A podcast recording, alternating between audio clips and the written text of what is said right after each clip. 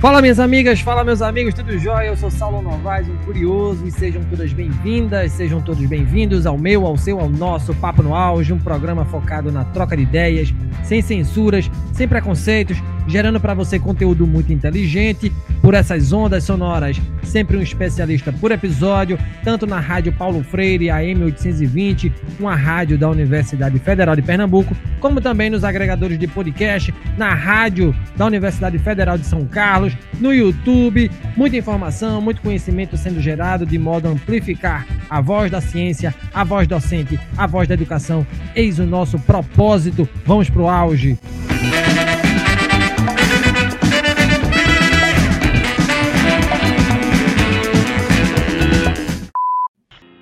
A comunidade surda brasileira comemora, em 26 de setembro, o Dia Nacional do Surdo, data em que são relembradas as lutas históricas por melhores condições de vida, trabalho, educação, saúde, dignidade e cidadania. Estamos falando de inclusão por meio da linguagem, inclusive, uma vez que é por meio das línguas que interagimos uns com os outros, trocando experiências, vivências. O Papo no Auge de hoje, para mim, é muito especial e eu convido a este microfone a professora Aurenir Carvalho, docente no Instituto Federal da Bahia.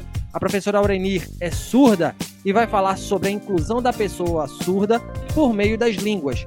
Conosco também um baita profissional, Carlos Gran Rio, intérprete de Libras na Universidade Federal de Santa Catarina. Ele vai intermediar a nossa comunicação, né, a comunicação entre mim e a professora Aureni, e entre ela e nossos ouvintes e espectadores. Lembrando que esse episódio vai em vídeo para o YouTube, então ouvintes fiquem ligados. Obrigado a ambos por estarem aqui neste momento discutindo um tema importantíssimo. Para quem não nos vê eu sou Saulo Novaes, host do podcast Papo no Auge. Visto um casaco cinza, cabeça raspada. Estamos no ambiente virtual, cada qual em sua casa, cada qual em seu espaço. Estou no meu quarto, diante de um microfone. Dito isso, seja bem-vinda, professora Aureni, ao Papo no Auge. Como primeira pergunta, por que ser professora? Por que você escolheu a docência? Seja bem-vinda, professora, ao Papo no Auge. Muito obrigado pelo convite que você fez. Eu sou professora. Também quero agradecer o intérprete, vocês dois, pelo convite. E o meu nome é Aurenir. O meu sinal é a mão aberta batendo na nuca. Eu sou professora de Libras. E eu também sou uma pessoa surda. E também tenho lutas e lutas com relação à surdez e às pessoas surdas. Então, eu sou uma pessoa profissional, professora de Libras. Então, eu cresci, por exemplo, eh, eu tinha vontade de ser médica, fazer medicina, mas eu fui percebendo que é um local que não existe acesso em Libras. E eu tenho um tio que também é surdo, e eu tenho dois irmãos também surdos, além de primos e amigos. Só que eu percebia que muitas pessoas tinham vontade de aprender Libras, só que antigamente não tinha. E eu fui crescendo também dessa forma, porque eu nasci surda. E você sabe que, por exemplo, 95%, das 95 das famílias brasileiras são ouvintes com filhos surdos. E apenas 5% das famílias têm eh, parentes ou pessoas surdas. E eu aprendi o quê? Português como primeira língua e depois, como segunda língua, aprendi língua de sinais. E fui aprendendo, eu comecei a aprender com 18 anos a língua de sinais. E eu sei que não foi fácil, foi um período bastante difícil, porque minha família não entendia a forma com que eu falava. Eu tentava oralizar, mas tinha uma certa dificuldade. Então, aquilo foi me deixando desconfortável. Então, várias situações foi difícil. Tinha muitos problemas em casa, problemas com meus vizinhos, problemas na sociedade. Então, não foi fácil esse período. Então, o que acontecia? Eu tinha pouco acesso à informação. Então, as pessoas ouvintes, elas não sabem como que é a nossa situação, porque nós temos praticamente dois mundos, o mundo de ouvinte e o mundo dos surdos. Então, eu aprendi muitas coisas atrasada, porque quando eu aprendi português, eu não conseguia escrever perfeitamente. E eu aprendi a ler, sim, mas só a partir dos 15 anos, por aí. Então, foi bem tardio. Então, o conhecimento para mim foi difícil. E a minha família, ela também não conseguia passar informação. Então, é uma época difícil com relação ao ensino. E por isso eu resolvi então escolher ser professora para ajudar as pessoas surdas e não passar pelo que eu passei. E com isso ter essa luta, incentivar outras pessoas surdas também. Então, meu objetivo é um ensino de qualidade. Então, como professora, não foi apenas isso que eu escolhi. Eu quero também fornecer acessibilidade em qualquer local. Então, as pessoas têm que ter isso em mente, que ser professor é promover a acessibilidade e também apoiar as lutas. Então, em todos os lugares é preciso que isso aconteça, porque as, as pessoas surdas têm a sua identidade. Então, por isso que eu expliquei isso para você nesse momento. Ah, eu só esqueci de falar uma coisa, que nós surdos, por exemplo, eu no caso não me descrevi, eu estou usando óculos, sou pessoa morena, estou usando um batom rosa, estou com o cabelo um pouquinho preso na altura da cabeça. Desculpe que eu acabei esquecendo de me descrever, eu só usei livros. Bacana, seja bem-vinda, professora, mais uma vez, seja muito bem-vinda. É, e continuando aqui o nosso papo, o dia 26 de setembro, você já deu uma, uma pincelada anterior sobre isso, professora. É, o dia 26 de setembro ele é marcado por ser o dia da pessoa surda. Por que, que este dia, para a gente ratificar, por que este dia precisa ser lembrado como um dia de lutas, professora Aureni?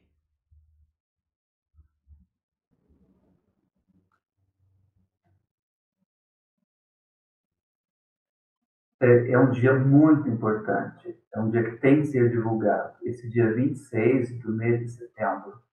Por quê? Eu vou passar para vocês agora. Então, nós temos, então, a necessidade de informação.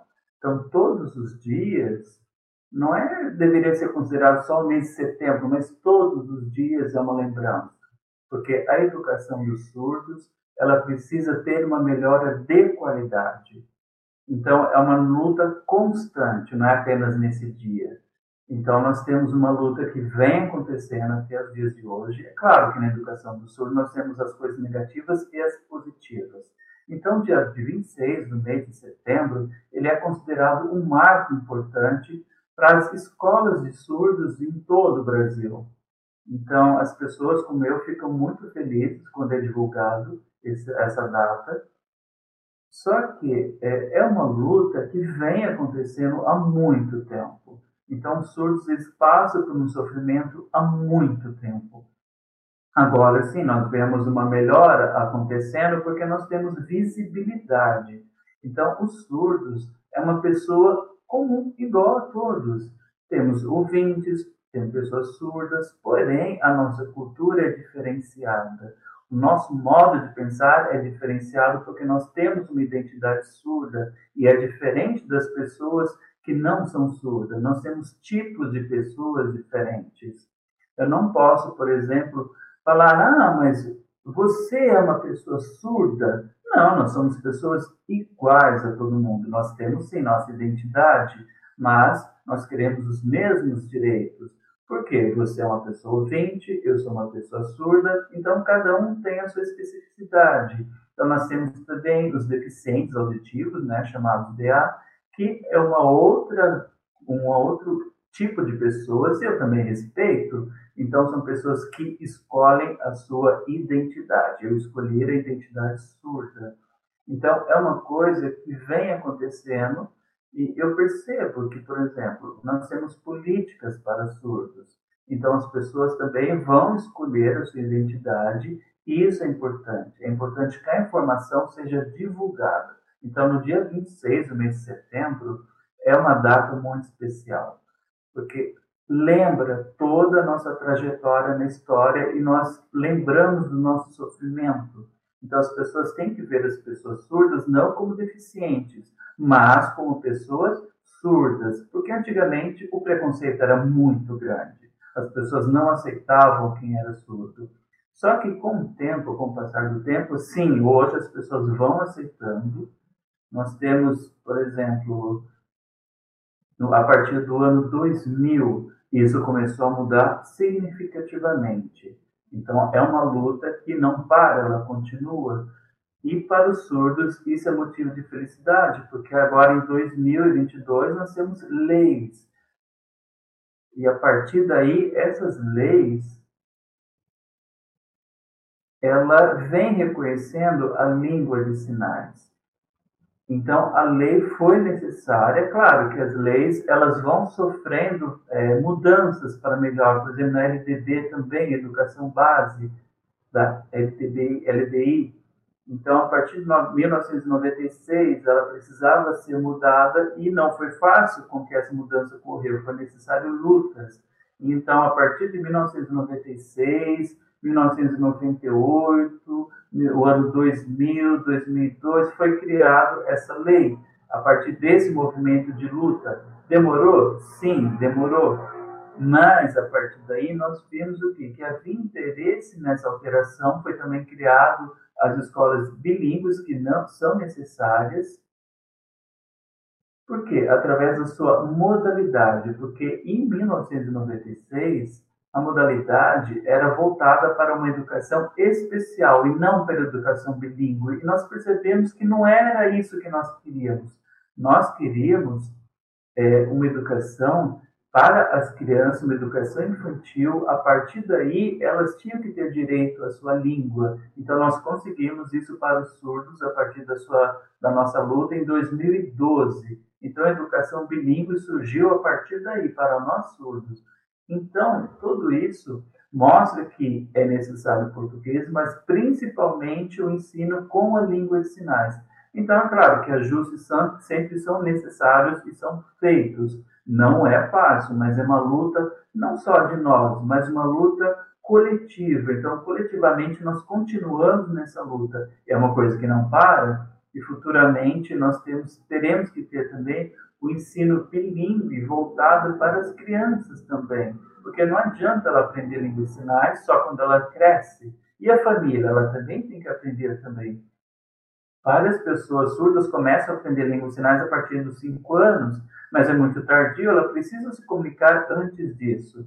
Então, esse Dia do Surdo mostra todas essas considerações e mostra que o surdo ele é uma pessoa capaz, ele pode se tornar um profissional, ele pode se tornar um pesquisador, e são pessoas que estão em pleno desenvolvimento. Então, essas pesquisas mostram toda essa parte positiva que o surdo consegue. Então, eles têm grupos também de desenvolvimento, então nós vamos aproveitando toda essa parte, porque o foco é o crescimento em sinais e com qualidade, ensino de qualidade para surdos. Então, tudo isso vem mostrando essa data, e por isso que eu te falo que é um marco, porque mostra a luta das pessoas surdas, da população e do povo surdo, através da sua língua, que é a língua de sinais. Muito bom. Então, só para a gente retificar, né, o dia 26 é um dia simbólico, mas a luta ela é diária e constante ad infinitum, porque a gente precisa incluir e eis a máxima né, é, que a gente precisa levar adiante para muito mais gente e a Libras precisa massificar. Certamente, professora, obrigado por sua palavra tão abalizada aqui no nosso podcast.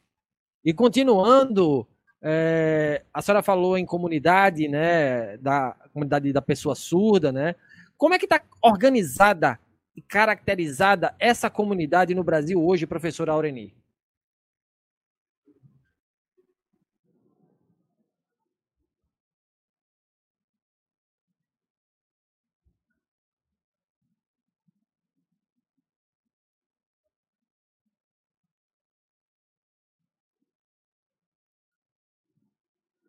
Uh, então, a comunidade surda ela é muito importante, porque é ali que nós temos a cultura surda.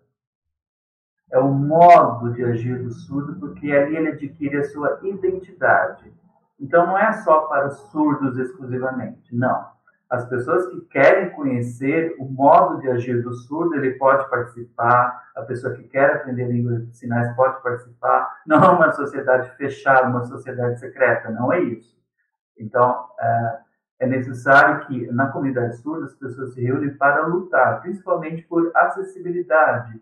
Então, elas se reúnem, por exemplo, em igrejas, eh, se reúnem para assistir filmes, reúnem para terem palestras. Isso pode acontecer em qualquer local. E os intérpretes também participam, eles ajudam nessa comunidade surda. Então, as pessoas vão lá para desenvolver sua língua de sinais dentro dessa comunidade surda.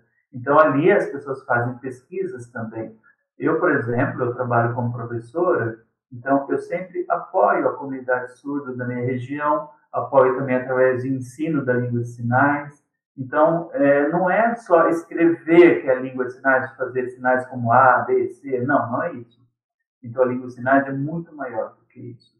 Então, por exemplo, as pessoas têm que entender que existem sinais específicos para cada local, para cada região. Por exemplo, hospitais, tem um grupo de sinais que são usados ali. Então, as pessoas precisam participar da comunidade surda. É, eu não posso apenas dizer que é só uma língua simples, uma linguagem. Não, é uma língua que tem valor e é esclarecedora. Então, nós usamos a língua de sinais porque ela é nosso meio de comunicação. Então, não existe, por exemplo, falar que existe uma língua maior e uma língua menor. Por exemplo, ah, eu posso dizer que inglês é maior e português é uma língua menor. Não, isso não existe. São línguas igualitárias. E a língua de sinais de português também então, não é porque alguém faz língua de sinais que é uma língua menor ou, ah, é bobagem você aprender língua de sinais. Não, é uma língua muito valorizada. Então, ela faz parte da nossa cultura e agradeço quando os ouvintes também querem participar e aprender. Então, elas têm que aprender língua de sinais desde pequena, porque ela vai tendo noção muito forte sobre a língua. Né, dentro das escolas, então é necessário que exista o quê? Uma segurança, que isso seja um direito, que a pessoa possa escolher, que o surdo possa escolher, não é ser obrigado a aprender aquela ou aquela outra língua. Ele tem direito de escolher porque a cultura surda se aprende junto com a língua. Por exemplo, vocês ouvintes, vocês gostam da sua língua e nós gostamos da nossa. Então é necessário que melhore a comunicação dentro da sociedade e isso tem que acontecer urgentemente. Então, nós temos urgência na criação de escolas bilíngues. Né? Por exemplo, eu, né, é difícil eu dar palestras dentro de escolas, mas eu não vou falar como se fosse ouvinte. Não, eu quero falar, fazer uma palestra em língua de sinais, as pessoas possam visualizar a minha sinalização, as pessoas possam entender, e ouvinte também, ele tem que entender saber a língua sinais para que possa me compreender através da sua visão. Então, a língua sinais é uma língua visual. Então, nós temos isso dentro da história, nós temos a necessidade de ver as pessoas sinalizando e não ser considerar, ah, um surdo, coitado, ele é surdo. Não, nós não queremos isso. Nós queremos um tratamento igualitário, porque surdos também ele pode casar, ele pode trabalhar, ele pode viver em qualquer local, ele pode escolher o que quer da sua vida. Então, o preconceito ele tem que acabar. Então, é uma coisa que nós temos que tirar das nossas vidas. Então, a cultura surda é muito importante. Então, é, todos deveriam, por exemplo, quando vocês aprendem inglês, por que vocês querem aprender inglês? É porque às vezes vocês querem viajar para outro país, mas o surdo, ele não pode aprender inglês? Ele também pode aprender. Né? Ele não tem que ficar só voltado à língua de sinais e ficar em casa, não. Ele tem que fazer a mesma coisa que todo mundo faz, ele tem que aprender as línguas, ele tem que viajar. Por exemplo, eu moro nesse momento na Bahia, só que a minha cidade natal era é muito pequena, então eu não tive língua de sinais lá. Então o que acontece? Eu posso combinar com outras pessoas para sair ir para outros lugares porque o principal é o acesso à educação. Então, as pessoas precisam aprender isso, tanto nas prefeituras, nos estados. Essas pessoas têm que aprender a dar esse direito ao surdo. Então, a formação tem que ser uma formação também continuada. Então, não ser ser o surdo, mas permitir com que ele busque conhecimento. Porque ele é um aluno também, então ele tem o direito de aprender. Então, por exemplo, eu faço parte da comunidade surda. Então, por exemplo, quando eu vou numa sala de aula, eu tenho que também ensinar a pessoa surda. Só que, infelizmente, eu vou, tenho apenas três surdos, às vezes com sete anos, nove anos. Aí eu vou ter que explicar a situação para ele porque ele não aprendeu. Então, a língua de sinais não pode ser considerada uma brincadeira. É necessário que o surdo tenha direito linguístico. O português ele tem que entrar como segunda língua e não como primeira língua. Então, o surdo ele tem esse direito, ele tem direito de se reconhecer. Então, ele tem esse direito de ter o acesso ao conhecimento através da língua de sinais. Eu tenho que também preparar conteúdos específicos para surdos, e não de forma resumida, igual vocês ouvintes, vocês têm acesso a todo o conteúdo. Ninguém resume conteúdo para vocês, porque vocês ouvem. E o surdo, a gente tem que reduzir ele? Não, não tem. Eu não concordo com isso. A educação ela tem que ser voltada para a inclusão. Só que na inclusão é necessário que profissionais qualificados e que entendam a língua possam estar ali presentes para ajudar os surdos. E não, por exemplo, voltar só ao oralismo, uma coisa que nós não aceitamos. É necessário que os materiais sejam adaptados para os surdos, porque são pessoas visuais e não só orais. Por exemplo, eu sou professora do ensino superior na área de química. Então, eu tenho alunos que, por exemplo, é, não entendem muito bem, mas aí dentro da sala de aula eles vão se esforçar, porque eu não falo em sala de aula, eu só faço em língua de sinais, para que as pessoas possam então se esforçar e entender o que estou falando, e isso é possível. É necessário que as pessoas tenham contato conosco, que somos surdos.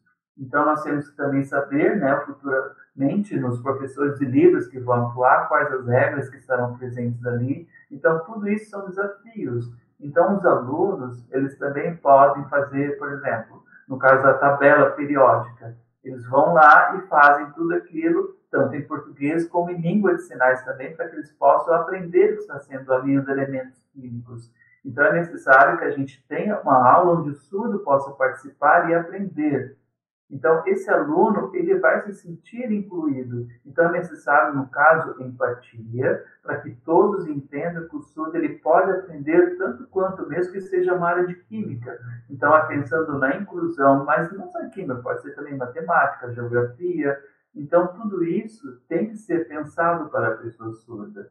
Então, é maravilhoso quando isso acontece. Eu sou feliz que tenha acontecido. Né? Nós temos também ensino de matemática para pessoas surdas. Eu sei que não é fácil. O surdo ele tem um conhecimento tardio, porque ele acabou entrando tardiamente na escola. Ele tem um ensino tardio. Então é necessário que ele se esforce e isso é importante que esteja acontecendo. Então o surdo é, tá, está dentro dessa comunidade surda justamente porque ele está ali para aprender cada vez mais. Muito bom, show de conhecimento aqui sendo dado, professor. Uma baita aula que a senhora vem nos dando. Eu gostei muito de tudo que a senhora falou, sobretudo direito linguístico. Direito linguístico, direito de pertencimento, direito à identidade. Né?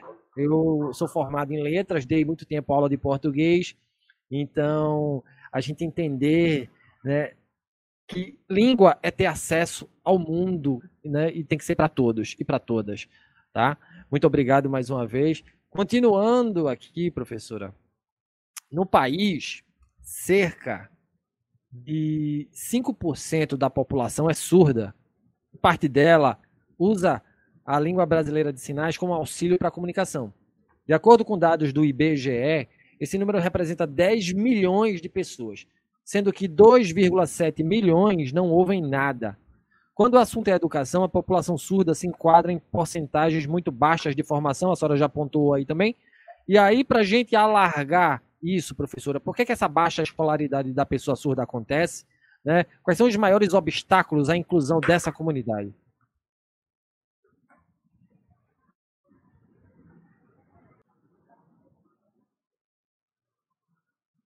É, foi bom você ter perguntado isso, porque é bem abrangente eu poder responder. Então, só vou fazer um resumo para ti. Então, os alunos eles têm pouco acesso realmente Agora, quantos de fato tem? Então, nós temos dois pontos aqui.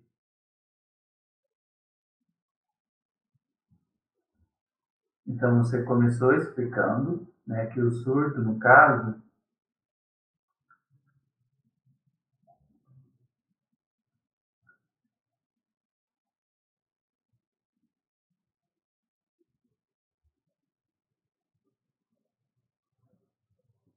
é, na verdade, mais de 10% das pessoas que são surdas, elas têm dificuldade. Então, a maioria não sabe porque ela tem barreiras. Então, alguns têm também surdez muito leve, a surdez chamada leve. Também nós temos a surdez moderada, mas são mais ou menos 10 milhões de pessoas que têm essa surdez mas não são todos que sabem Libras, alguns sabem e alguns não sabem, infelizmente. E nós sabemos que ter uma identidade surda ela também não é fácil. Né? Eu também tive essa dificuldade porque aprendi Libras tardiamente. Eu praticamente é, nasci ouvinte, depois fui perdendo, como muitas pessoas isso acontece. Então, é necessário que, que se entenda a particularidade de cada um. Nós temos que ser feito, são necessárias pesquisas também. Então, as pessoas, é, muitas pessoas surdas têm depressão porque acabam não aceitando a surdez porque é uma coisa que não é fácil. Então, nós temos um número muito grande de pessoas que ficam deprimidas quando acabam perdendo a sua audição. Nós temos também o caso de surdos cegos, são pessoas que não ouvem e também não enxergam né? Teve um caso com pessoa que teve esse problema, que uma árvore caiu em cima dela com 18 anos, ela acabou então perdendo a visão, já era surdo profundo. Então eu via, depois ele foi perdendo a audição e também a visão. Então aos poucos a sua visão foi diminuindo, diminuindo. E a acessibilidade dessas pessoas não é fácil. A comunicação não é fácil. Então, as pessoas elas têm que ficar de frente para poder sinalizar e ela poder enxergar, porque ela tem uma visão reduzida. Ou então ela pode fazer, conversar através da Libras tátil. Então, surdos, autistas, nós também temos surdos autistas, nós temos surdos com vários tipos, várias características. Então, isso é uma dificuldade nós temos pessoas surdas também que têm os seus problemas de saúde. Nós temos surdos também que estão em escolas particulares. Então, nós temos uma somatória de problemas que causam essa dificuldade. Então, é necessário que se faça uma pesquisa para identificar aonde estão os surdos. E, então, melhorar também o acesso à sala de aula porque nós temos também surdos que estão no interior da cidade e não estão frequentando escolas. É, temos escolas que não têm acesso nenhum à língua de sinais, então nós temos muitas coisas acontecendo, então isso tudo é muito urgente para se resolver. Então são poucas as pessoas que sabem Libras, outras pessoas não sabem, então essa pessoa acaba não estudando. Então é necessário que pessoas com Libras incentivem essas crianças que mostre os locais onde tem Libras acontecendo. Então, seria interessante uma pesquisa acontecendo. Porque a maioria ela acaba não tendo acesso, muitas pessoas não aceitam. Então, por exemplo, eu sou professora e eu sou surda, então as barreiras também aconteceram comigo, mas agora estão diminuindo. Então, nós temos uma grande quantidade de pessoas né, que não escutam, ou escutam, por exemplo, pessoas que escutam só de um lado, do lado esquerdo, e não escutam do lado direito. Então, nós temos tipos de pessoas diferentes. Então, agora nós temos os surdos também que são implantados, que existem, existe o implante coclear, então ele pode ou não usar a língua de sinais. Temos surdos que usam apenas a língua portuguesa, que não usam a língua de sinais. Agora, por exemplo, nós temos o MEC. Então, lá também eles são responsáveis por fazer essa pesquisa de quantidade de alunos que estão frequentando a escola ou não. porque também existe o caso de surdos que acabam abandonando a escola. Então, nós temos essa dificuldade acontecendo dentro do ensino. Então, é, tem surdos que parou de estudar, por exemplo, em 2020, na época da pandemia, que nós tivemos, então, as aulas acontecendo em vídeo, não existiam materiais para passar para essas crianças que eram surdas acompanhar as aulas. Então, é, eu sei que também não foi fácil para mim, porque eu agora, como professora, para chegar até aqui foi difícil, porque nem sempre é, existe a presença do intérprete também. Por exemplo, como que eu vou é, ter uma aula em vídeo sem intérprete? Então, às vezes, até agradecia a Deus porque existia legenda. Só que legenda é só um meio de apoio. Ele não é definitivamente é, a língua sendo acessível, não é isso? Então, é necessário que exista o intérprete. Então, a acessibilidade ela tem que acontecer dentro da educação em todo o Brasil. Então, também é uma luta que vem acontecendo até hoje. Então, no Brasil, nós temos 64.546 pessoas surdas matriculadas no ensino. Só que na educação básica. Mas só em 41 escolas públicas que é chamada agora também de escolas com especialidades. Só que elas não são apenas para surdos, são para surdos, surdos cegos, surdos com autistas, surdos com deficiência intelectual. Síndrome de Down também é possível ter nessas escolas. Então, é, o foco é voltado para a educação especial. Então, nós temos um, parece que tudo incluído, não é separado. Então, nós temos, temos todos os alunos é, de forma junta, mas cada um tem a sua deficiência separada.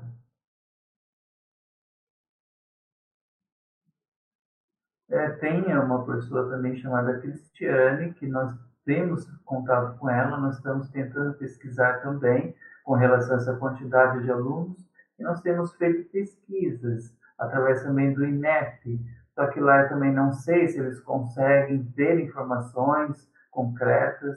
Então, nós temos muita coisa acontecendo, porque existem surdos que não estão frequentando escola, estão em casa, até muitos surdos que não têm condições financeiras, nós temos surdos indígenas também que não têm acesso à internet.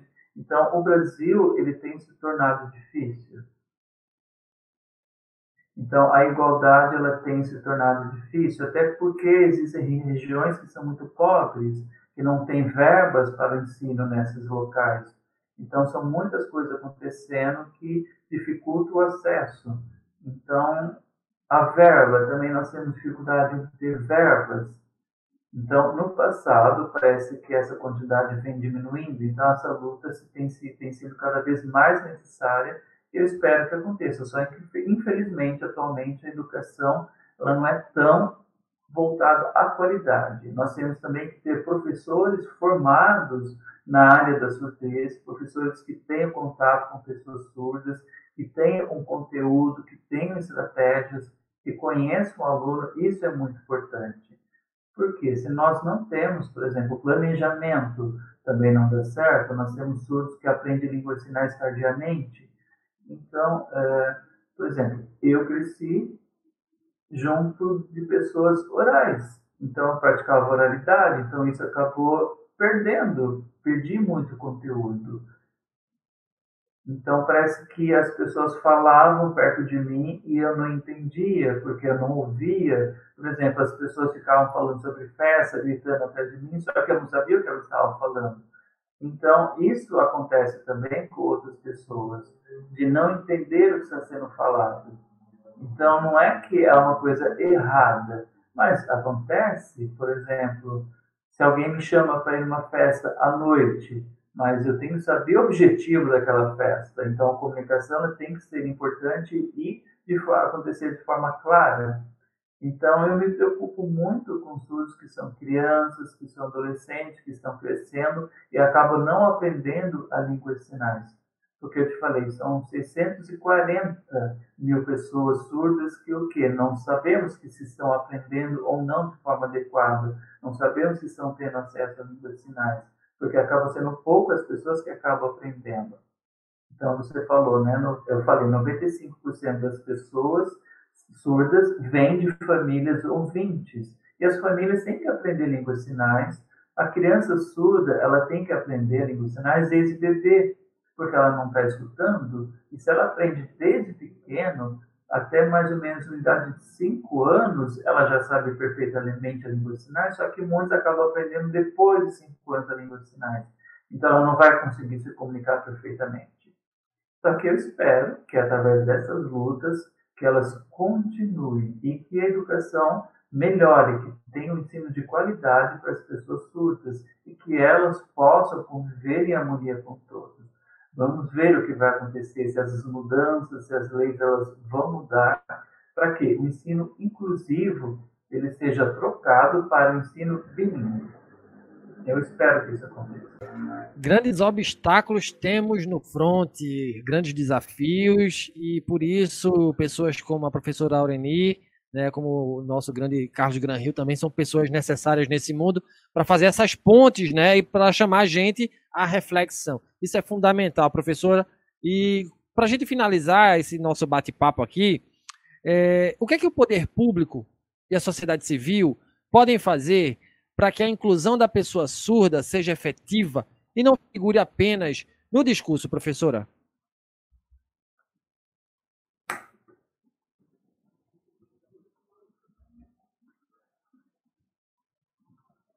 É, eu espero, então, que o MEC ele tome ações, que vá aos poucos fazendo uma construção. Né? Por exemplo, com materiais, eu espero que isso aconteça, que forte o ensino e qualidade. Isso é importante. Então, nós sabemos que nós temos é, a língua voltada para a língua portuguesa, mas isso tem que mudar. É necessário que seja divulgado a língua de sinais, que essa informação ela percorra e alcance as pessoas.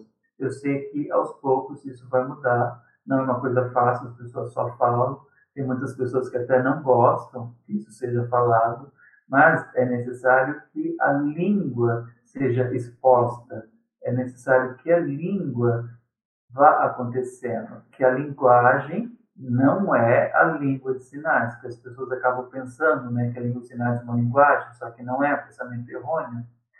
Então, é uma língua, não é uma linguagem. Então, as pessoas falam, ah, linguagem de sinais, ah, é mímica.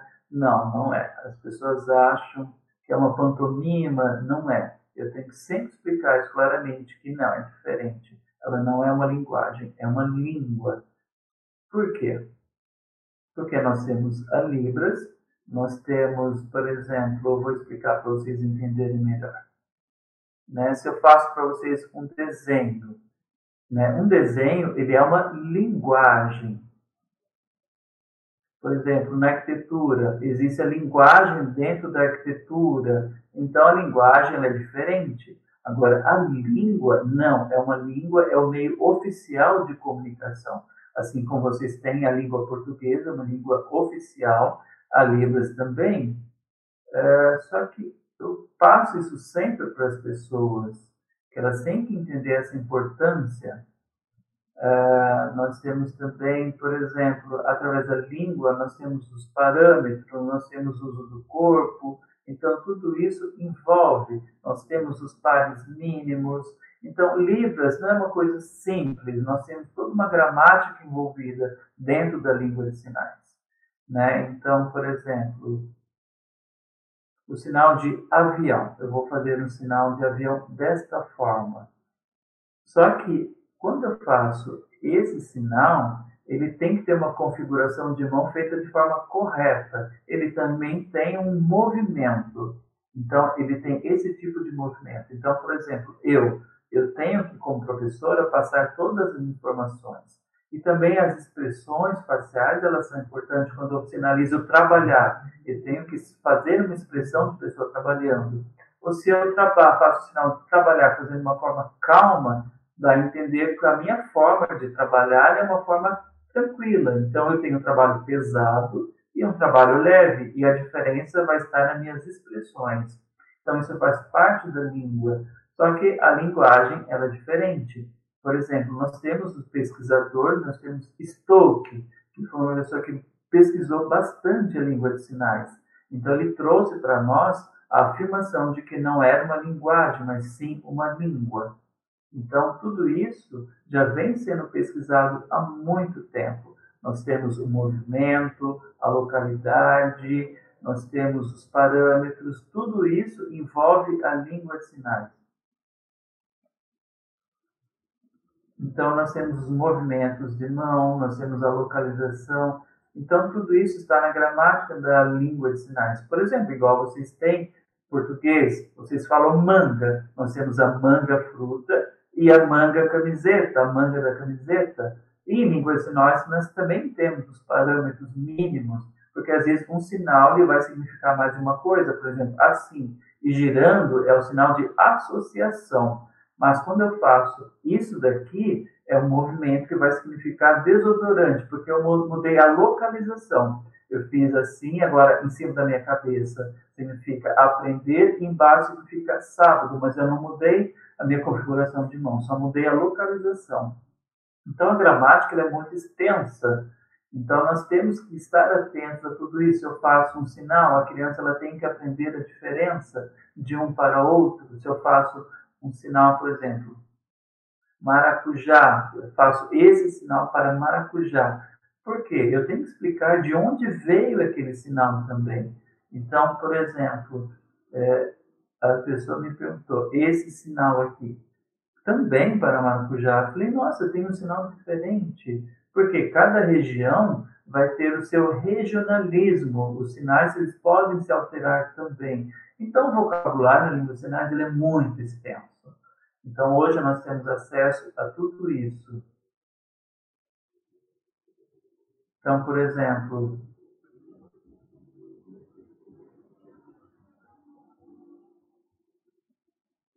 por exemplo, vocês usam fita cassete, lembra da fita cassete?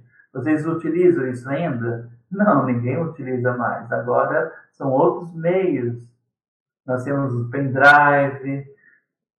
Então, nós temos outros meios que substituíram a fita cassete. E isso é o uso da tecnologia, que elas vão evoluindo.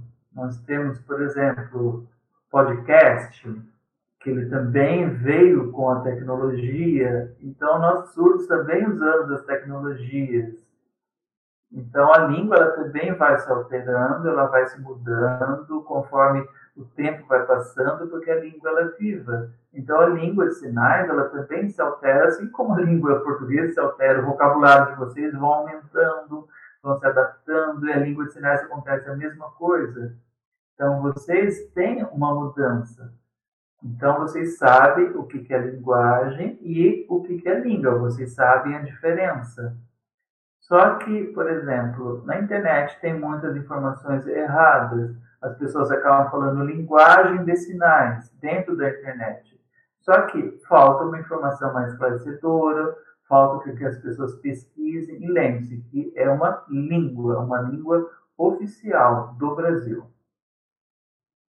Então, é necessário que as pessoas, então, entendam esse conceito de língua e linguagem que eu passei para vocês agora e que existem tipos diferentes de surdos. Nós temos surdos, surdos cegos, surdos com autismo, nós temos surdos das várias formas e cada um com a sua identidade diferente. Então nós temos que respeitar cada tipo de surdo. Porque cada pessoa ela tem a sua especificidade. Então a pessoa também ela tem que se sentir bem com aquilo que ela escolheu para ela, com a identidade que ela escolheu para ela, e que isso traga felicidade. Então as pessoas surdas também precisam ser pessoas felizes. Eu não gosto de ficar discutindo, acusando alguém de estar fazendo uma coisa ou outra. Não, nosso foco é luta. Nós queremos lutar para que tudo seja esclarecido, que as pessoas ouvintes então aprendam sobre nós e como isso é importante. Então, nós temos, então, que mostrar como são as pessoas surdas e não ter dó, por exemplo, de pessoas surdas. Não, não temos que ter o capacitismo. Nós temos que saber que são pessoas diferentes, mas pelo fato de apenas não escutarem. Mas elas têm a sua língua visual. Então, é, nós temos que entender que, por exemplo, os professores. Professores não podem fechar os olhos para um aluno surdo que porventura ele tenha. Por exemplo, nós temos alunos que também são cegos, nós temos surdos também com paralisia. Então, nós temos que ter uma visão diferente para cada tipo de pessoa. Não achar que alguém é melhor que o outro, surdo é menos do que ouvinte. Não, nós temos que saber que as pessoas têm direitos. Então, a lei ela deixa isso muito claro. A LBDI também fala sobre a inclusão. Então, a lei ela fala sobre isso e é necessário todo esse conjunto de alternativas. Então, as pessoas têm que ter acesso a tudo isso e saber a lei que ela está clara para explicar isso. A lei número 4.000, 10.438, ela fala o quê? Sobre a prioridade sobre a língua de sinais, como ela é importante para nós. Então, nós temos prioridade em língua de sinais e português vem como segunda língua. Então, é necessário que, que o foco seja o ensino de Libras para pessoas surdas com o mesmo conteúdo que os ouvintes têm. Tem que ter o mesmo conteúdo, a explicação tem que focar do mesmo modo. Né? Então, a sociedade ela tem que perceber o surdo, saber que nós temos, sim, desafios. Nós vemos, então, por exemplo, o, o ex-presidente Lula. Ele fez muito também pelas pessoas surdas, e nós temos que saber e reconhecer o que cada governante faz, como ele ajuda o ensino também, isso é muito importante. Então, é necessário que o foco seja a pesquisa, né? Nós temos, por exemplo, vários ex-governantes que nos ajudaram bastante, e isso é importante. Então, respeitar esse direito dentro do ensino para pessoas surdas. Então, é necessário que na hora da votação as pessoas percebam quem são aquelas pessoas que de fato auxiliam as pessoas que são surdas, que auxiliam o ensino de pessoas surdas. Então, a informação ela tem que acontecer então, é, é necessário que, que as pessoas tenham informação. Então, por exemplo, não é que estou falando com que você vote naquela pessoa ou naquela outra. Não. Estou deixando claro para vocês que é necessário que vocês entendam isso. Vejam a história, o que vem acontecendo com o tempo, e vejam também o que já tem acontecido. Não é que eu queira influenciar a decisão de ninguém, mas é necessário que vocês tenham isso em mente. Né? Eu, por exemplo, desde pequena, eu cresci, depois eu fui aprendendo, fui virando professor e aprendi sobre a guerra mundial, porque antes eu não sabia, só depois de línguas sinais que eu fui aprender que ela existiu. Por exemplo, tudo isso aconteceu quando eu aprendi a língua de sinais, porque antes, quando eu era pequena, eu não sabia. Né? Por exemplo, que o avião ele serve como meio de transporte, mas também foi utilizado na guerra. Olha que informação simples que eu não sabia. Então, depois de 15, 16 anos que eu fui aprendendo isso, porque eu tive acesso à língua de sinais, aí de fato eu realmente comecei a aprender sobre história. Então, isso eu passo para as pessoas que são surdas também, para que elas também entendam tanto quanto eu aprendi, mas que aprendam desde criança. E que a família possa conversar com essas crianças surdas. E, e realmente, eu quero que eu tenho vontade que as pessoas tenham acesso à informação e não apenas uma informação que é passada, por exemplo, através de uma fofoca, não, de forma clara. Então, por exemplo, é, infelizmente tem muitos sons que eu não consigo ouvir, né? Por exemplo, som de latido, eu não escuto, infelizmente. Então, tem muitas coisas que a gente, como surdo, não tem acesso, a menos que seja em língua de sinais. Então, hoje, o meu foco é ajudar as pessoas surdas e que valorizem a sua cultura como surdo, que é um direito linguístico. Então, isso é muito importante acontecer. Então, é, foi falado sobre surdo, né? Sobre voto, sobre quem eu sou, né? Eu respondo para você aqui, tem candidatos que apoiaram né, a língua de sinais, eu sei que tem tudo isso acontecendo. Uh, então é importante que vocês façam uma boa escolha também, que vocês vejam tudo isso. É, que tenham essa perspectiva e que vocês vão entendendo o que está acontecendo. Então, eu, em sala de aula, ensino para as pessoas, falo sobre sociedade, explico para os surdos também. Então, é uma coisa que vocês têm que entender de forma clara. Então, é, cada um tem a sua responsabilidade para fazer, então, as suas escolhas. Então, todas as lutas, igual eu falei, como escola bilíngue, uma luta como é, a língua de sinais tem que acontecer naturalmente. Assim como são as pessoas, né, é, em suas particularidades, são as línguas. E chegamos ao fim do Papo no Auge de hoje, com a gente, a professora Aureni Carvalho, professora do Instituto Federal da Bahia, que falou sobre a inclusão da pessoa surda por meio das línguas. Lembrando que a lei que dispõe sobre a língua brasileira de sinais, né, inclui, já inclui no ensino público e privado do país, é a 10.436. Professora Aureni, gratidão por sua participação em nosso podcast. Direito linguístico, sim, é uma grande honra tê-la aqui é, com a gente, falando sobre um assunto tão importante. Meu amigo Carlos Granrio, também a você, meu, muito obrigado por estar aqui né, gravando aqui com a gente, é, intermediando esse bate-papo, né, é, intermediando essa interpretação. Obrigado de verdade a vocês dois. Gratidão, gratidão, gratidão. Obrigado a todos vocês também. Muito obrigado. E lembro a vocês que nos escutam e que nos ouvem, além do Papo no Auge, estar na Rádio Paulo Freire, uma rádio da Universidade Federal de Pernambuco, na Rádio da Universidade Federal de São Carlos. Estamos também integralmente nos agregadores de podcast, no YouTube. Avaliem o Papo no Auge nos agregadores de podcast, conferindo as cinco estrelinhas, se assim você gostou desse conteúdo. Um grande abraço a todas e a todos e até o próximo programa. Valeu!